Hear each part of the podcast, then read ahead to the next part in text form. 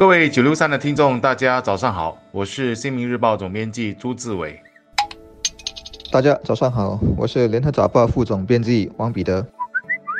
今天要谈的是联合早报昨天的头条新闻：本地心理卫生学院在向近一千名十四岁至十八岁青少年的调查显示，有四十四点五八千的人会把心理疾病和一些贬义词挂钩，这些贬义词就包括了疯子。古怪、笨蛋和恐怖等等，潜意识则闪出了得避开和危险的字眼。这反映出了什么？其实，这反映出了本地一些青少年对心理疾病存有误解和负面的既定印象。当然，我必须在这里也提一下，在所调查的近一千名青少年当中，也有二十五点五八千是对心理疾病患者产生犹如可怜和凄惨这样的感受。这反映了这些青少年。其实是同情心理疾病病患的，然而这只是个小数目，而大多数青少年对这些患者所产生的负面既定印象，却让心理专家觉得担心。我们是不是有必要检讨在学校推广心理健康意识活动的成效，加强这方面的教育，以消除这些误解？这些误解如果能够慢慢消除，是很重要的，因为这将能让怀疑患病的人能尽快就医，而不是打从心里就不承。承认自己患病，让问题在日后可能显得更为严重。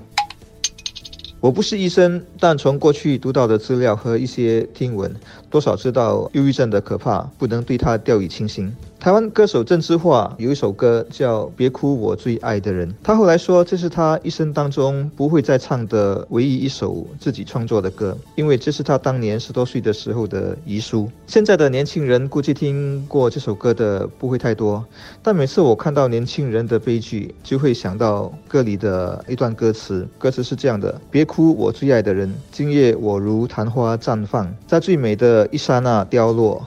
你的泪也挽不回的枯萎。现在我们周遭的青少年，你看他们嘻嘻哈哈，生活似乎无忧无虑，但其实很多人内心是很挣扎、很不快乐的。一些很可能是等待那最美的一刹那凋落或凋零。所以有时处理新闻碰到自杀的案例，一般我们都不报道，怕引起模仿效应。我曾经在记者生涯中采访过一名十八岁的女生，因为家庭和考试的因素患上了忧郁症。在很长的一段时间，她总是有轻生的念头，而且还曾经付诸于行动。还好几次都提早发现并捡回一条命。我一再的要求他一定要长期看医生，但他总觉得丢脸，就是不间断的寻求诊治。他的心态是自己得了这种病就是没得救了，看医生做什么？我知道家人和朋友都给了他最大的鼓励，也曾有朋友在深夜不睡觉，就是为了鼓舞他的士气。最终，他终于走出了低潮。我很为他感到开心。其实，通过这名十八岁女生的经历，我发现其实身边有不少人其实有患抑郁症的症状，但他们都认为自己没有问题，拒绝就医。我们人当生理出了状况，感到不适、痛苦时，都会找医生帮忙，希望吃了药快快的药到病除。但心里的不畅快、困扰，一般不会这么做。有时看到别人有了心理疾病，还会对他们冷言冷语，认为是这些人自找的。其实心理疾病本质上也是病，不是自己要不要的问题。忧郁症虽然不是病毒所致，但也关系到健康。近代一些研究认为，这个病可能和基因有关。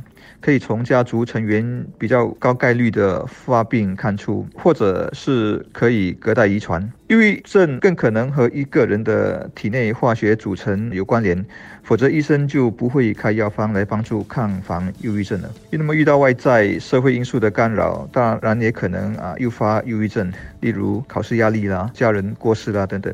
忧郁症有多普遍呢？一般研究说是每五个人中就有一个人会患上，只是程度不一罢了。很多人一生当中会阶段性的得忧郁症，一些康复了，然后在某个时间段又会回来，所以应该把它当成感冒或者伤风咳嗽，什么时候觉得它来了就去看医生，这没什么好不好意思的，或感到沮丧、感到耻辱等等。而且正如一些疾病不止自己痛苦，也会增加身边的人的压力一样，一个人得了忧郁症，如果不好好控制，也会影响他身边的人的生活和情感质量。所以把病治。好，或把病控制下来，解脱的除了病人本身之外，也包括他的家人。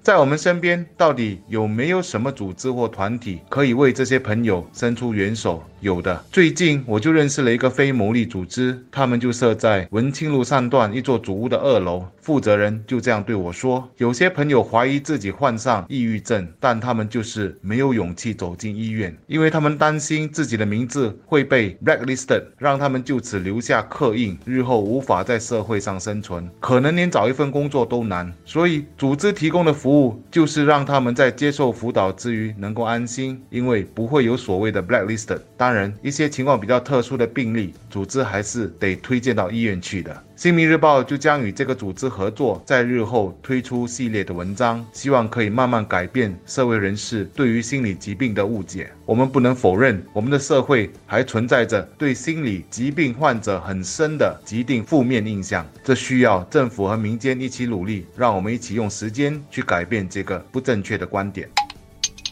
所以，请大家记住两点：第一，多数的忧郁症是可治的，或者病情是可以减缓的；第二是，如果你是病人周围的朋友或亲人，那么告诉自己不要排斥他，而是应该抱着更大的宽容跟同理心去帮助他们。